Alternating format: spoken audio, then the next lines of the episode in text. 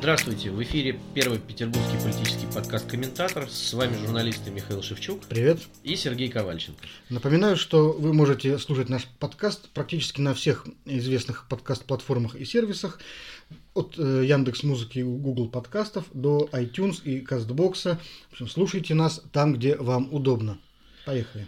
Да, и вот первая тема, о которой мы хотим поговорить, это отъезд в Германию на постоянное место жительства бывшего депутата Государственной Думы, бывшего комиссара движения «Наши» Роберта Шлегеля. Да, эта история последнюю неделю занимает э, наблюдателей и экспертов в соцсетях и СМИ повсеместно, поскольку выяснилось, что Роберт Шлегель, один из, э, в общем, видных э, лоялистов, Всплыл неожиданно в Германии. Как выяснилось, он работает в крупной компании Acronis, занимает там должность директора по стратегическим проектам. Компания занимается информационной безопасностью. И вот он дал интервью газете «Коммерсант», в котором, в общем, изложил э, свое Э, свои биографические изменения. Э, как выяснилось, он не хочет, э, чтобы его дети росли в России, поскольку он не видит здесь для них никаких перспектив и возможностей, а в Германии вот он их видит. И поэтому получает немецкое гражданство и надеется на то, что его семья будет жить там и получать там какое-то образование, развитие, карь... строить карьеру и так далее. Ну да, потому что он является этническим немцем. Да, Роберт Шлегель, естественно. Да, и, значит, я бы отметил еще один факт в его биографии. Он один из разработчиков закона Димы Яковлева, который запрещает вывоз э, российских сирот за рубеж и усыновление. А, он один из самых активных был членов Комитета по молодежной политике Госдумы. А, он один из э, таких вот видных нашистов, э, которых в свое время э, Василий Якименко, э, глава Росмолодежи, вытаскивал в паблик. Вот это, ну, такие молодые люди, которые были вот будущим, то есть это вот такое будущее. Авангард. Да, авангард путинской молодежи, да, вот, потому что еще в середине 2000-х все задумывались о какая же идеология у режима Владимира Путина, и вот было непонятно, какая идеология, да, и вот выставляли вот этих молодых людей, вот это наше будущее, да, там поездки на Селигер, э, все вот эти бдения с чиновниками, там приезды самого Владимира Путина, и, конечно, Роберт Шлегель всегда был одним из таких витринных людей. И вдруг выясняется, что вот он уехал, увез своих детей, Мигрировал. свою семью, да, и, но э, Роберт Шлегель ничего не сказал о собственной ответственности за то, что его лепта вложено в то, что он все-таки не видит перспектив в России. Ну вот Евгений Ройзман, бывший мэр Екатеринбурга и видный тоже оппозиционный деятель, э, прокомментировал довольно злорадно отъезд Роберта Шлегеля, назвал его кавалеристом, который нагадил и ускакал. Ну, в общем, э, я бы согласился с Евгением Ройзманом, с одной стороны. С другой стороны, в середине 2000-х Шлегель и его товарищи были довольно юными людьми. И, э, в общем, из них лепили что-то, да, не, не они сами были как бы а, объектом, да, они были все субъектом чьей-то хитрой работы, которая проводилась вокруг них. И, в общем, они достаточно молодые, потому что Шлегелю, по-моему, сейчас где-то около 30 лет только. Вот. Он был одним из самых молодых депутатов Госдумы тогда. Ну и, в общем, наверное, в то время он верил в то, что в то, что делал. И я помню, вот если там сказать какие-то слова в защиту Шлегеля, то э, помнишь, э, была история с Крымском, когда затопило селем целый поселок в Краснодарском да, крае, да. И вот Шлегель был одним из э, депутатов Госдумы первых, который там не особо пиарись, а просто вот он там собрал все, что мог от знакомых, собрал каких-то друзей, поехал туда и самолично выгребал грязь из этих домов. То есть вот мне рассказывали люди, которые туда ездили из Питера, наши оппозиционеры, они говорят, что мы с удивлением увидели как бы этого Шлегеля, как бы когда он отмылся, да, потому что он был весь грязный, там какой-то парень здоровый, вот ходил там что-то все, выносил э, людей, выносил там. Ну, ну, понимаешь, вот эти люди, которые в свое время приходили в движение на наши, вот первый состав особенно, мы не будем забывать, что это все-таки 2005 год был, э, когда только-только, в общем, заканчивались 90-е, ну, потому что событийно, начало нулевых, это, в общем, продолжение 90-х. Ну да, инерция И тогда всегда существует, да. Довольно много молодых людей, они шли в движение наши искренне. Вот я общался с многими э, активистами этого движения тогда и могу вспомнить, что действительно они, в общем, были такими ну, романтиками, конечно, идеалистами. Но вот я, честно говоря, не готов э, смеяться над юношеским идеализмом, но вот им действительно казалось, что они делают какое-то крупное такое красивое, хорошее дело, такой проект будущего. Тем более, что э, их окучивал ведь Владислав Сурков, э, бывший замглавы администрации президента. А мы с тобой знаем такой каким вот э, убедительным может быть Сурков, он достаточно да, умный человек, да, да. когда он начинает э, вещать своим философическим тоном, это, это впечатляет, конечно, и, конечно, молодых людей это э, тоже очаровывало абсолютно.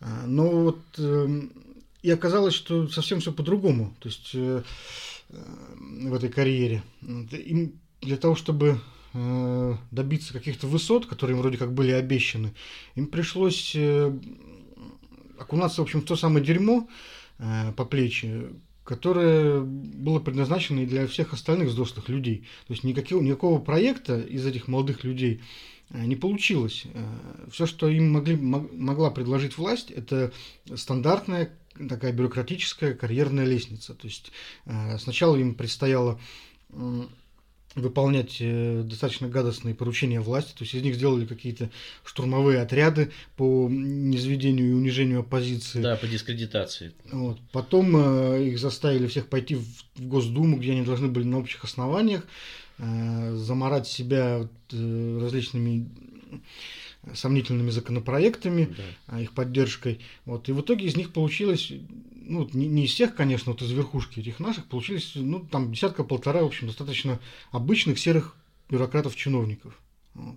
То есть э, власть вот этих вот э, юношей-идеалистов просто переживала и выплюнула, использовала в своих целях. Это, конечно, не очень э, хорошо. И, кстати, еще один момент, который вот мне сейчас пришел в голову, почему Еще вот довольно печальная эта ситуация со Шлегелем. Ведь сейчас э, руководство этой компании Акронис отстранило его от деятельности, э, проводит, видимо, какое-то внутреннее расследование. И нужно еще напомнить, что сама по себе история, она началась с публикации это в немецких СМИ. Süddeutsche Zeitung написала да, вот да, о да, прошлом да. Роберта Шлегеля. И вот смотри, что получается. С точки зрения э, Запада, с точки зрения европейской компании, вот отстранение его от должности – это не очень хорошо. Потому что когда Запад э, проводит санкционную политику, э, он ведь на что надеется? Надеется на то, чтобы воздействовать на российские элиты. Вот, строго говоря, они хотят предложить э, вот этим элитам какой-то альтернативный путь, э, заставить их отказаться от поддержки режима, поддержки Кремля, да, и перейти, так сказать, ну, фигурально выражаясь, на сторону Запада. И вот Роберт Шлейгер, в общем-то, это и сделал. Вот он в своих интервью достаточно отчетливо говорит именно то, что, в принципе, наверное, хотел бы видеть вот западный э, политик от э, таких вот российских э, перебежчиков. То есть вот он разочаровался в России, он уехал в Германию. То есть, смотри, если бы мы представили это дело в виде там, наглядной пропаганды на войне, да, так, листовки «сдавайтесь в плен». А, то есть э, сдавайтесь в плен, там штык в землю, переходите к нам, у нас вас ждет там... Э, да, яйка, млеко, брод. Да, да. Тепл, теплая еда, э, теплое жилье, одежда, там земля, еда и так далее. То вот Роберт Шлегель мог бы на этих листовках, например, красоваться сейчас. Он мог бы быть таким вот символом а, ну, этого перебежчика. Я думаю, что там чуть проще все. Э, скорее всего, Роберт Шлегель не указал э, когда поступал на работу в своей биографии, там, ну, в Европе, в общем, нет таких проверок первого отдела, да, там людям верят э, до первого обмана, да, и, скорее всего, он просто не указал сферу своей деятельности, потому что если Слушай, бы он указал, и в компании все знали, то вряд ли бы стали проводить внутреннюю проверку. Он устраивался в компанию по информационной безопасности. Они не могли его не проверять, его фамилию хотя бы в Google вбить. Так а чего тогда еще раз это делать? Ну, если они вбили в Google его фамилию, проверили, то смысл этой проверки второй. Вот, и вот если сейчас, например, Роберта Шлегеля действительно выбросить из этой компании, то это будет означать, что пленных не берут. И вот российская элита, которая могла бы, в принципе, там, поддаться на санкционные угрозы. И вот, рассчитывать на какое-то Да, и рассчитывать на, на то, чтобы вот действительно бросить к чертовой матери, уехать в Европу э, и жить там, она теперь вот увидит, что не получится. что тебя там возьмут, э, э, вытряхнут, заставят объясняться, и потом еще, может быть, и точно так же выкинут с работы. И у нее не будет никакого да, э, шанса есть... для того, чтобы отползти, и поэтому она будет здесь до конца вгрызаться да, во да, все, во да. все. Ну, да, именно, именно об этом да. я и говорю. То есть это может быть очень такая тоже неприятная история. Насыщенная партийная жизнь была у нас на прошлой неделе. В воскресенье прошла конференция Петербургского яблока. А, прошла, кстати, не очень заметно, потому что вот меня что смутило в этом обычно а, активно пиарящийся Борис Лазаревич Вишневский, который вот о каждом своем шаге докладывает во всех социальных сетях, на этот раз умолчал о том, что происходило на этой конференции, ну просто вот повесил две дежурные фотографии и все. И, в общем, все яблочники, я так отслеживал, до вторника, в общем, яблоко старалось не особо афишировать ни результатов конференции, да, как будто бы воскресенье был выходной. Вот, но потом, э, в общем, стало известно, что э, Екатерина Кузнецова э, осталась лидером Яблока, это вот муниципальный депутат. Петербургского из, отделения. Да, Петербургского отделения Яблока. Екатерина Кузнецова, ну, я не знаю, как бы политик, по-моему, не очень известный в городе, хотя уже вот второй срок она будет руководить Петербургским Яблоком. Делегатом конференции в Москву которая будет выбирать лидера яблока нового или старого, или еще более старого. Э, избран Николай Рыбаков, который сам претендует на эту должность. Он, да, да член там, политкомитета и зампред э, председателя Яблока нынешний. Борис Вишневский от всех должностей в, руководстве Петербургского яблока ускользнул, сказавший, что у него в Мариинском дворце слишком много работы.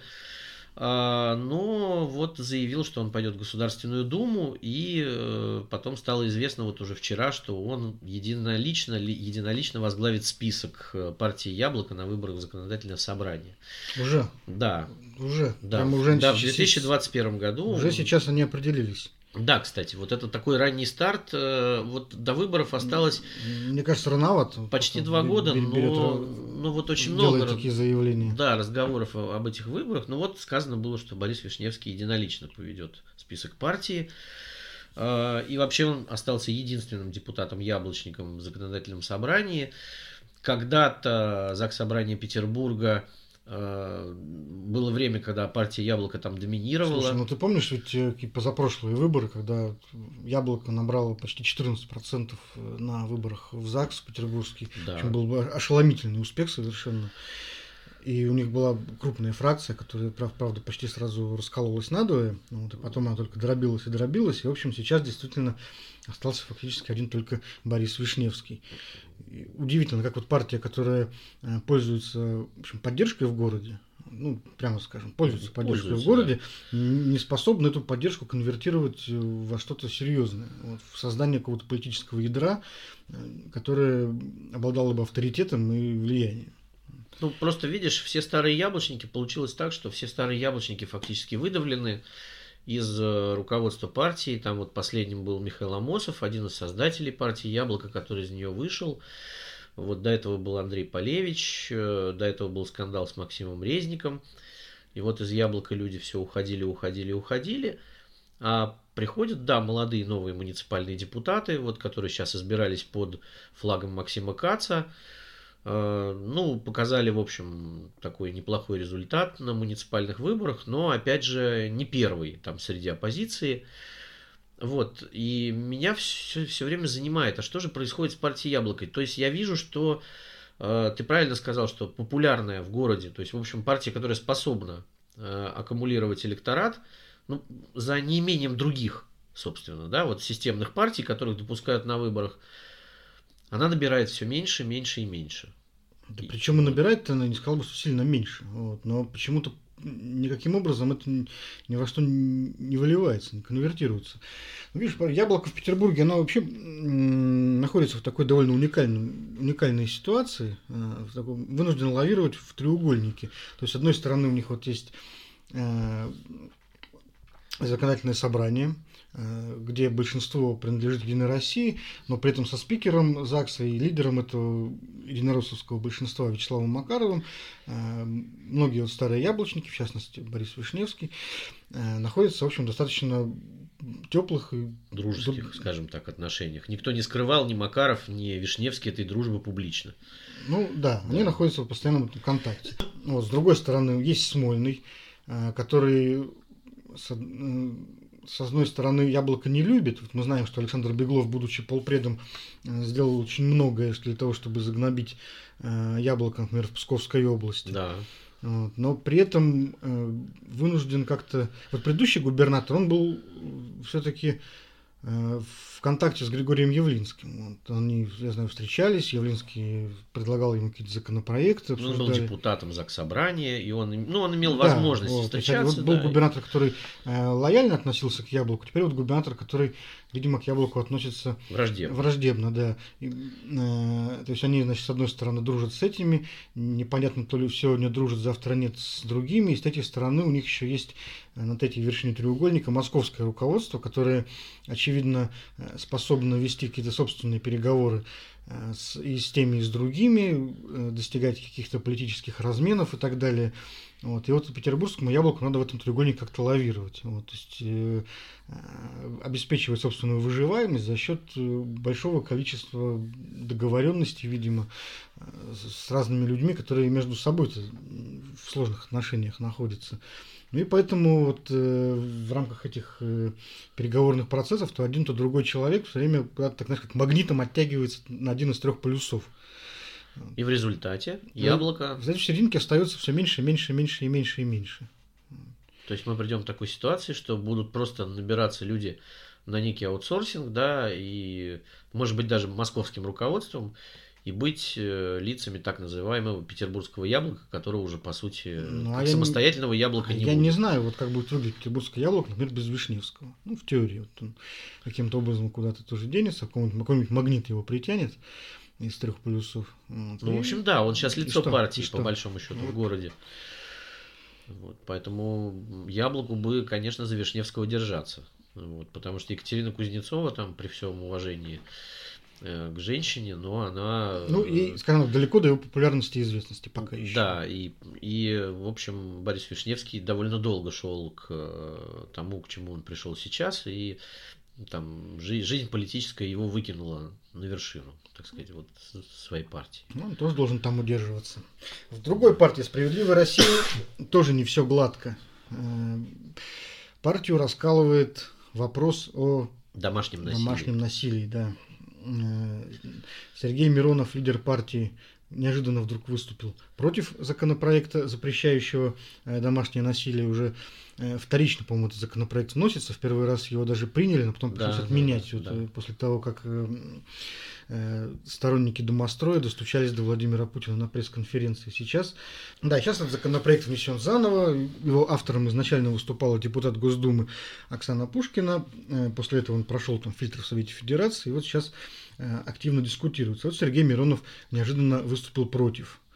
А Нет, ну смотри, мне кажется, нужно сказать пару слов еще о самом законе, потому что закон предполагает э, некие вещи, которых до этого у нас не было. Это так называемые охранные ордера, самое главное, что, ну, то, что, что раздражает. Мы, да. То, что мы хорошо знаем по вот голливудским фильмам. Там. Да, совершенно верно. Это когда значит, э, насильник и э, человек, который бьет, он не может приближаться к жилищу, он не может приближаться к э, человеку. К жертве. Да, к жертве, да. И эти охранные ордера выдают суд. Вот. И больше всего вот именно это почему-то взбесило традиционалистов. То есть они, они ведь хотят, чтобы там э, насильник имел возможность насиловать и дальше. Вот. Но и поэтому э, Валентина Ивановна Матвиенко забрала себе законопроект Оксаны Пушкиной, и через неделю после того, как горшочек поварился в Совете Федерации, он выдал такую своеобразную кашку, которой удивилась даже сама автор законопроекта. И, в общем, теперь, э, потому что в угоду традиционалистам оттуда выхолостили весь смысл, и теперь все говорят, что ну а такой закон-то и не нужен, собственно. Вот. И Сергей Миронов, вот его высказывание позавчерашнее, когда он сказал, что там какая-то ювенальная юстиция и западные геи, которые будут претендовать на наших детей, это такая запоздалая реакция. Так у нас деле. уже запрещено усыновление детей, что он несет. Ну, он, видишь, считает, что вот принятие этого закона позволит некой ювенальной юстиции, которой нету вот, в России. Да, в России вдруг передавать наших детей гей-семьям из э, Европы. То вот есть так. выдумано явно наспех, как-то совсем неубедительно. Да, поэтому его племянница, депутат ЗАГСа Петербурга и бывший кандидат в губернатора Надежда Тихонова, в общем, э, сказала, что она за принятие законопроекта этого о домашнем насилии. Ну, она женщина. Да, и она против, ну, ну, то есть, в общем, она сказала, что дядя, наверное, не так понял и обещала с ним поговорить по этому поводу. Вот более того... Я думаю, дядя все вообще правильно понял, вот он просто неудачную формулировку выдумал. Ну, скорее всего, да, выдал что-то не то. А, значит, э, лидер питерского отделения «Справедливой России» а, Марина Шишкина, тоже женщина, в понедельник будет проводить э, круглый стол, э, значит, который организует женщины-социал-демократы по поводу домашнего насилия. И, в общем, э, мероприятие это будет определенного свойства совершенно, которое за вот этот законопроект. То есть вот лидер партии говорит так, а в Петербурге говорят по-другому. Смотри, вот это такой политический феминизм получается в рамках отдельно взятой партии. То есть женщины выступают за одно, вот, а престарелый лидер партии, в общем-то, не очень, видимо, соображающий, о чем идет речь, пытается каким-то образом от, вырулить от э, принятия решений. То есть, мне кажется, он просто хочет уйти от ответственности. Ну, мне кажется, сказали так. Сергей Михайлович, надо обозначить позицию. То есть, вот, видимо, э, все-таки там Э, главные люди в стране не очень за принятие этого закона, поэтому всем руководителям системных партий было сказано обозначить позицию, потому что там, например, ЛДПР не, не надо говорить, она и так э, понятно, что против этого и митинг устраивала, да, там вместе со сторонниками Николая Старикова. А тут, э, значит, Сергей Михайлович, видимо, сказал, Сергей Михайлович, обозначьте там правильную позицию. Ну, вот он обозначил как смог. Вот, ну, уже, уже, честно говоря, получается не очень хорошо у него, потому что вообще товарищ из позапрошлой эпохи, и, по-моему, он немножечко отстает, как и его коллеги из других партий, от э, актуальной повестки 21 века, ну, потому что они вот находятся до сих пор где-то в 80-х годах, Э, Причем не понятно, 19 века, скорее всего, даже не 20-го. Может быть, даже и 19-го, да. И, в общем-то, может быть, им было бы гораздо приятнее, например, обсуждать с землей или без земли освобождать крестьян.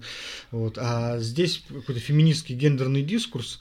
Э, да, вообще новый. То есть они, они смотрят в какое-то будущее и не понимают, почему оно должно быть. Ну, вообще, до тех пор, пока вот э, политики будут бегать от этого актуального дискурса, по-настоящему актуальных вопросов, они будут, мне кажется, все дальше и дальше уходить в это болото прошлого. Вот. Ну, в принципе, им так-то технически недолго осталось, но э, если Сергей Миронов хочет, чтобы его партия хоть как-то вообще выживала вот в ближайшей перспективе, в ближайшие десятилетия, ему бы, конечно, стоило обратиться к по-настоящему важным вопросам, которые сегодня действительно важно решить. А это, мне кажется, относится а, к первоочередным вообще вопросам, которым вот надо сейчас заниматься. Да, причем партии, которая называет себя лево-социалистической направленности. Да. Да, у нее же повестка сейчас, мне кажется, дай бог каждому. И, наверное, не случайно эксперты уже не видят справедливую Россию в следующей Госдуме. Да. Институт социально-экономических и политических исследований ИСП несколько дней назад представил Э, прогноз э, на состав Госдумы после 2021 года, когда пройдут очередные выборы. И вот по мнению экспертов, эта новая Госдума будет состоять всего из трех партий. Угадайте, каких? Единая Россия, КПРФ и ЛДПР. Причем Единая Россия здесь, э, по мнению ИСП, займет, естественно, лидер, ну, да, да. лидирующие позиции. Конституционное большинство. Да, а у коммунистов и жириновцев будут небольшие символические фракции. Справедливая Россия, э, по мнению политологов из ИСП, в Госдуму уже не пройдет, не пройдет и Яблоко, и, как все остальные, тоже партии.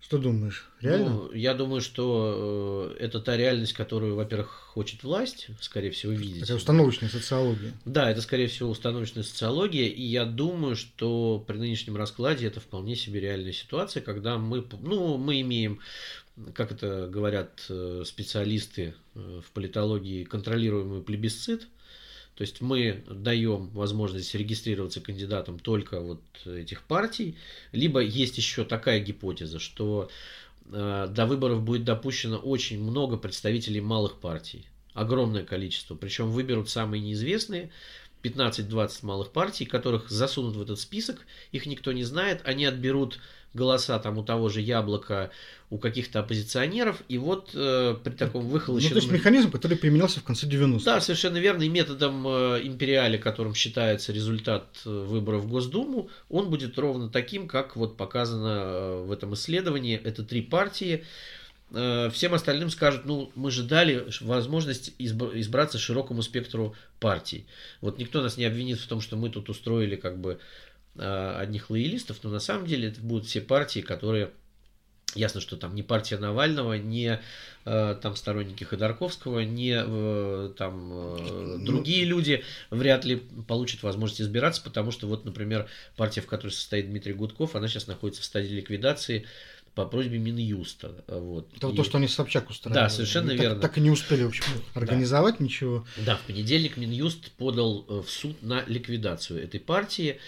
То есть явно совершенно показывается, что, что вот э, этот спектр никак э, не будет затронут, но зато мне вот понравилось, понравился штрих, э, как э, когда выступал тут на этой неделе Михаил Иванович Амосов, который был кандидатом в губернаторы Петербурга, он выступал от партии «Гражданская сила», угу. Значит, Главное не перепутать с гражданской, гражданской платформой. Да, да, вот он выступал от партии «Гражданская сила» и отвесил большой поклон э, председателю этой партии Рифату Шейхудинову, который в свое время э, участвовал в рейдерском захвате партии у Михаила Прохорова.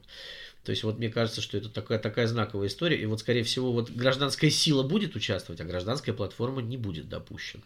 Поэтому вот после прореживания, э, значит, э, перетряхивания, э, после того, как отсеет все хоть какие-то маленькие зернышки, вот у нас останется ровно такая конструкция. И это будет, конечно, выборами это называть нельзя, это действительно будет контролируемый плебисцит, который получит для власти желаемый результат. Слушай, ну вот интересное обстоятельство мне тут пришло в голову. Смотри, из СИПИ мы знаем, что достаточно близко к власти институт. Да.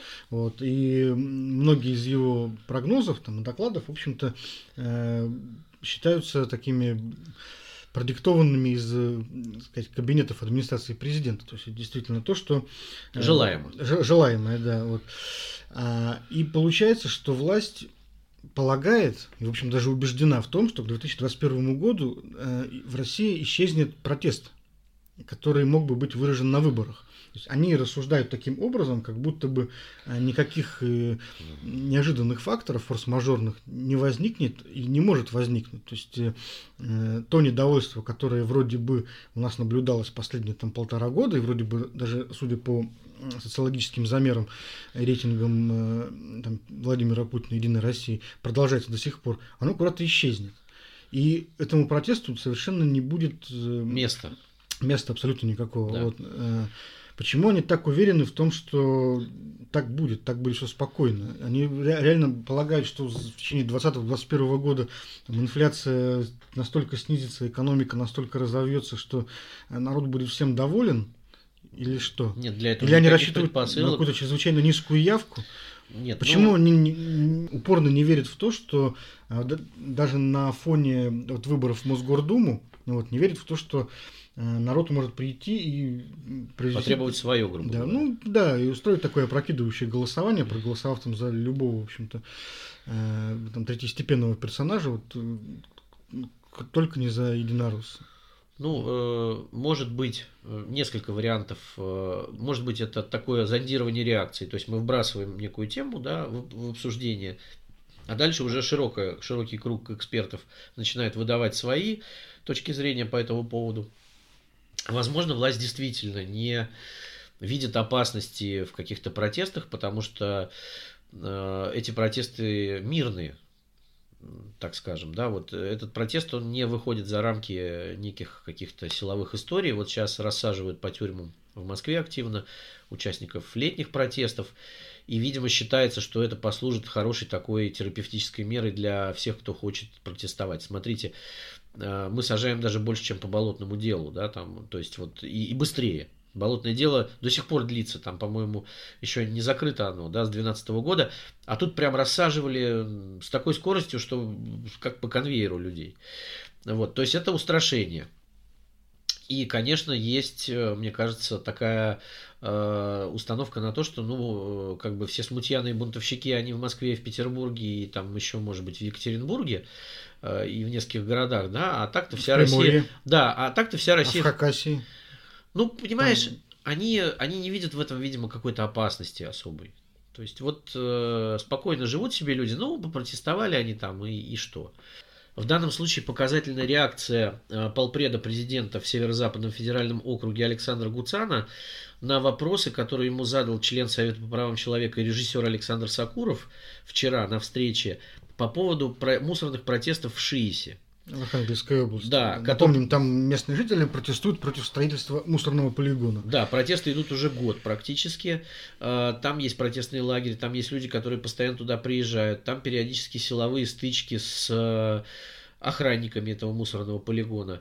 Э, там, в общем, такое напряжение, что это уже комментировал Владимир Путин. Да? И вот когда Сакуров начал задавать вопросы, вот по словам Сакурова, полпреду Гуцану, то он э, не получил ни одного ответа, во-первых. Во-вторых, э, полпред говорил, что это э, бунтовщики, которые, в общем, не хотят работать в основном, да, вот, то есть такие ответы на вопросы, да, Э, не конкретные совершенно... Спекулятивная да, оппозиция. Вот да, спекулятивная оппозиция, которая не хочет работать. И э, вот мне эти ответы напоминали ответы на вопросы там какого-нибудь, может быть, графа Бенкендорфа времен Николая Первого. Да, на...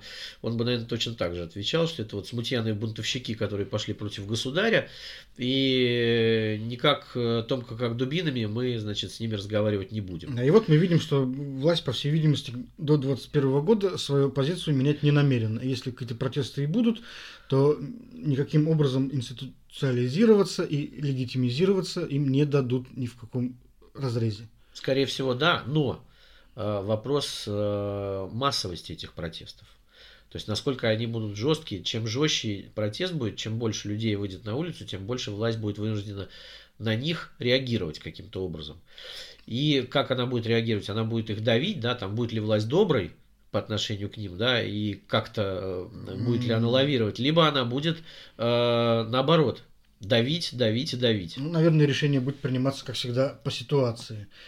В Петербурге э, депутаты законодательного собрания решили объявить благодарность главе муниципального образования Екатеринговский Олегу Смокотину, одному из самых одиозных, наверное, фигур в муниципальном мире э, Петербурга ну, если смотреть на выборы муниципальные, которые были 8 сентября этого года, то Смокотин получает пальму первенства в э, том, как адово проходили выборы на территории МО Екатеринговский. Там было все, там было недопущение оппозиции до регистрации, там были драки. Э, после того, как кандидатов регистрировали... Это вот именно там напали на Александра Шуршева. Совершенно верно, и не один депу... раз. Бывшего депутата Екатеринговского и главного, наверное, антагониста Смокотина. Да, били его раза три. Э, за всю кампанию, и э, в том числе э, после голосования уже в день подсчета на следующий день. Значит, Федора Горожанко, кандидата в муниципальные депутаты, забирали в полицию и пытались арестовать, хотя не имеют на это права по закону.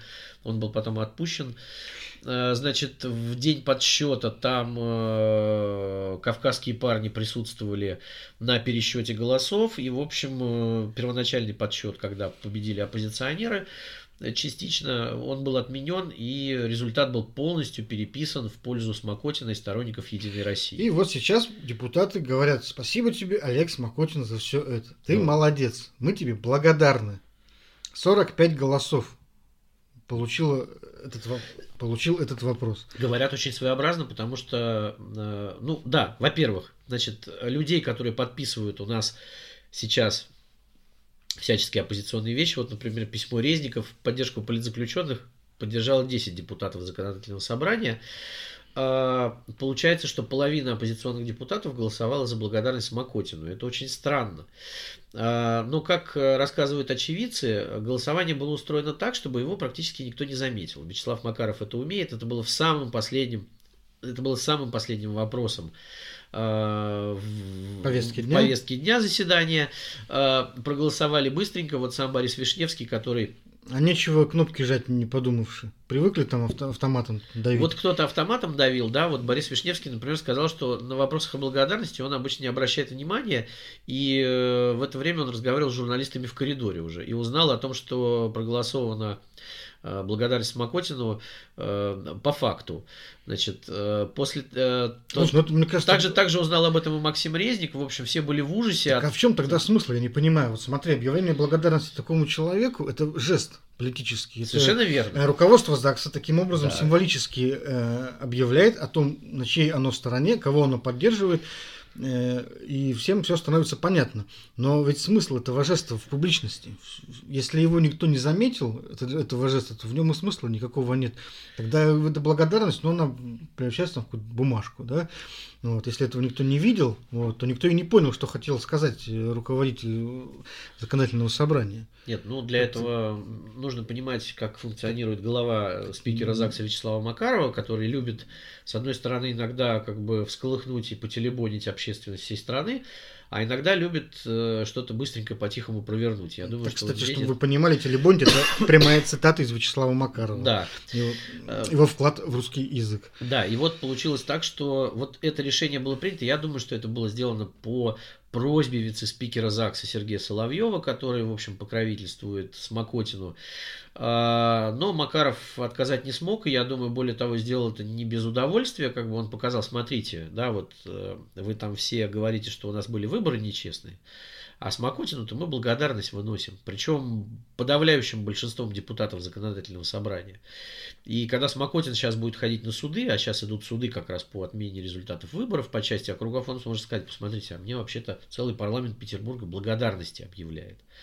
Вот, в то время как вот какие-то вот эти вот наймиты Запада э, меня тут так пытаются активно очернять, тем более, что в его газете муниципальной каждую неделю выходят статьи про э, его оппонентов, э, причем такие довольно гадостные, да, там и обвиняют их в и в педофилии были обвинения, и там э, во всяком другом разврате, и, в общем, в западных деньгах.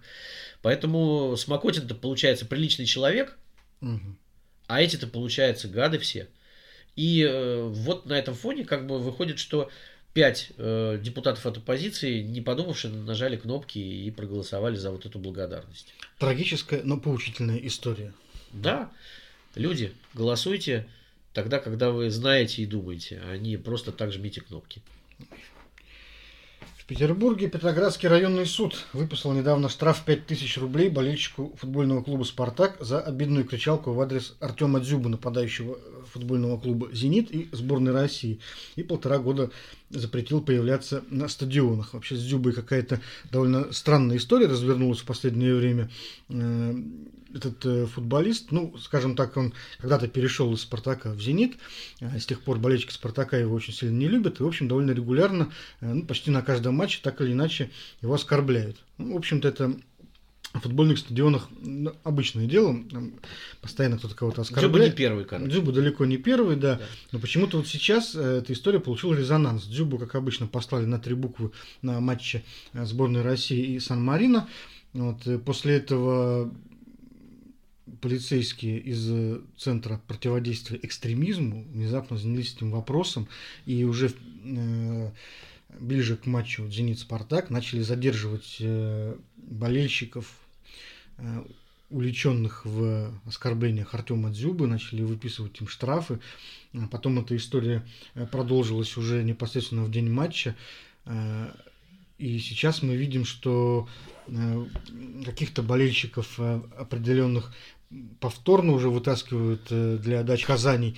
И... Причем из Москвы. Их Причем, задерживают причем, в Москве, да, этапируют Моск... в Петербург. И вот этот вот болельщик, которому дали 5000 штрафа, его как раз выдернули уже из Москвы, из дома, да. этапировали в Петербург, и здесь его уже тут судили административно. Интересно, на, на защиту футболиста, ну пускай даже известного такого, как Дзюба, встает э, в общем, репрессивный аппарат, центр Э, который занимается Э, в основном борьбой с оппозиционерами, вот, э, с экстремистами, там, с террористами, вот, и вдруг э, футбол. Какая-то очень странная история, мне кажется, и здесь роль Артема Мадзюба еще не до конца как-то понятна. Чем он так заслужил такое отношение? Мне так кажется, что э, Артем Дзюба стал известен руководству страны после чемпионата мира по футболу. Он был таким лицом сборной России согласись, все-таки такой видный парень, ну, высокий, конечно, да, и неоспоримо. Да. да, и я так понимаю, что вот с того времени там не, несколько раз Владимир Путин высказывался по поводу Дзюбы, и, возможно, э, так сказать, правоохранительные органы имеют на карандаше его как любимца президента, а возможно, их попросили как-то защитить Дзюбу. Вот. Может, возможно ли такое? Ну, возможно, но смотри, помнишь, несколько лет назад Владимир Путин э, удивил всю общественность э, тем, что приехал встречаться с рядовыми фанатами э, футбольного клуба «Спартак» после там, известного инцидента э, с убийством фаната Егора Свиридова. Да. Вот, э, группа лиц кавказской национальности, выражаясь языком полицейских протоколов. Вот, и после этого была очень-очень громкая акция фанатов на Манежной площади в Москве, когда они устроили потасовку с ОМОНом. И после этого Путин э, поехал возлагать э, цветы на могилу Егора Свиридова. Тогда все очень сильно удивились, но вот это был жест э, благосклонности Путина к болельщикам.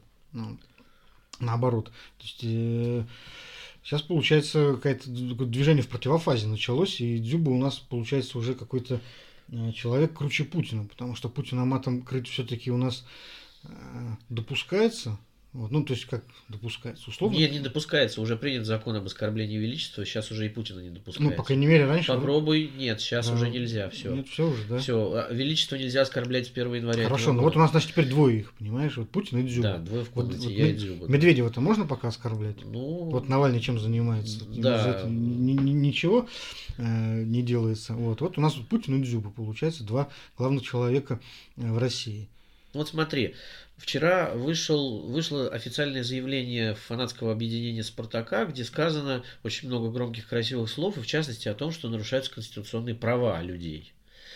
И там вот, если взять, выбросить шапку «Спартак» и э, там футбольные болельщики, то, в принципе, текст такой же, как вот ну, пишут правозащитники про задержанных на митингах. Вполне политическое, политическое да, высказывание. Да, политическое высказывание. Только они возмутились как бы, ну так вот, как будто ничего не происходило до этого. Слушай, ну это в принципе нормально, потому что любая, наверное, социальная группа, она начинает возмущаться тогда, когда дело доходит до нее.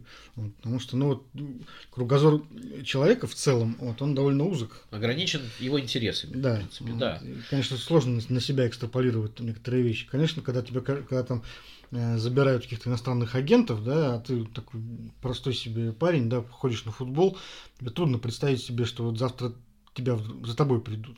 А тебе вдруг раз приходит, ты говоришь, ну елки-палки, ничего себе. Ну вот смотри, болельщиков Зенита, например, недавно в Екатеринбурге тоже повязали. То есть, мне кажется, это все-таки не только Дзюба и не только Спартак, как бы, э, а это такая тенденция, наверное. Ну, такие импульсивные движения власти вообще во все стороны. Да, э, э, навести порядок везде. Вот если... А ты не бунтуй.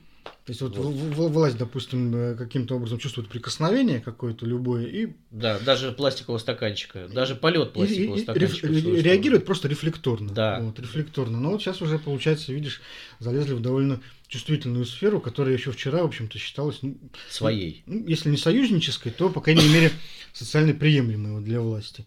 Удивительное дело. Но вообще отношение власти к фанатам ну, постоянно меняется. Там были разные периоды. И периоды, когда власть к ним благосклонно относилась, и периоды, когда она их репрессировала очень активно, и очень многие люди, например, я знаю, даже получили несколько лет назад сроки за различные телодвижения, связанные с околофутбольной активностью. Ну, это право, все, все, все, все это было. Вот. Ну да, и кто любит, то не любит, вот, кто защищает, то не защищает. Вот мы помним, что Путин, например, достаточно восторженно оценивал э, поведение российских фанатов в Марселе, э, когда э, устраивали там тоже массовые беспорядки. Путин там, с таким восторгом, в общем-то, отзывался о том, что вот как наши-то таким малым числом. Если да, то есть на футбольном поле-то не победили, да. а тут уж, конечно, всем наваляли. Да, ну это такой вопрос национальной гордости, ее ищут везде, где только могут. Вот нашли да. здесь, вот тоже взяли, немножечко использовали. Вот, слушай, а как ты думаешь, вот если у нас два таких персонажа главных из страны, вот Путин и Дзюба, вот может Артем Дзюба стать преемником Владимира Путина? Легко. Да я думаю, что Александр Гуцан может. И Артем Дзюба может. Любой. Кто э, э, нравится Владимиру Путину, может стать его преемником, в принципе. Потому что ведь... Э, а почему нет? Смотри, он патриот, Дзюба. Патриот. Вот. Что еще, что еще нужно? Больше ничего, в принципе. Патриот, патриот. Владимира Путина любит, любит. Ну, понимаешь, народ, есть еще... Народ его тоже любит. Да, есть еще, конечно, футболист Тарасов, но он какой-то совсем, э, мне кажется, истеричный. Владимир Путин таких не любит. Дзюба все-таки поспокойнее, да, там. Конечно, если уж брать преемники, то брать Тарасова. Но это уж... А почему ты вспомнил про Тарасова? Ну, помнишь, он выходил в футболке «Вежливый президент» а, на, вот на матче, да, Россия-Турция. Вот, или, или, это да, или, был, да, был такой эпизод. Да, да, когда он вышел, значит, после того, как э, турецкий самолет сбил российский с футболки «Вежливый президент». Нет, ну то, что, например, Артем Зима после завершения карьеры может рассчитывать на кресло в Госдуме, это, мне кажется, вообще не обсуждается. Да, там уже целая фракция спортсменов, причем давно совершенно да, работает, это... из разных фракций. Но Артем они... Зиба, мне кажется, может претендовать сразу на какой-то руководящий пост, а там, глядишь, действительно... Не, ну там, подожди, Николай Валуев еще не возглавил никакую фракцию. Я думаю, что в спарринге с Валуевым все-таки Зюба не выдержит. У Коли кулак-то помощнее будет. Ну, Размером с литровую кружечку пивную. Ну, может, Николай Валуев к тому времени устанет уже старенький. Вот. Так что ждем Артема Дзюба, Дзюба в Государственной Думе. А то и в Кремле. Да. Как знать, как знать. Ну, в конце концов, он может министром спорта стать. Да? Павел Колобков, нас сейчас министр спорта, он же бывший фехтовальщик. Да, да. Вот. Э, так что, так что есть, есть. Э, Еще кадровая скамейка запасных. Да, есть смена, смена растет. Вот. И на этом мы, наверное, будем с вами прощаться. Э, до следующей недели. С вами были журналисты Михаил Шевчук и Сергей Ковальченко. Напоминаю, что вы можете слушать нас практически на всех известных подкаст-платформах и сервисах в интернете. До свидания. До свидания.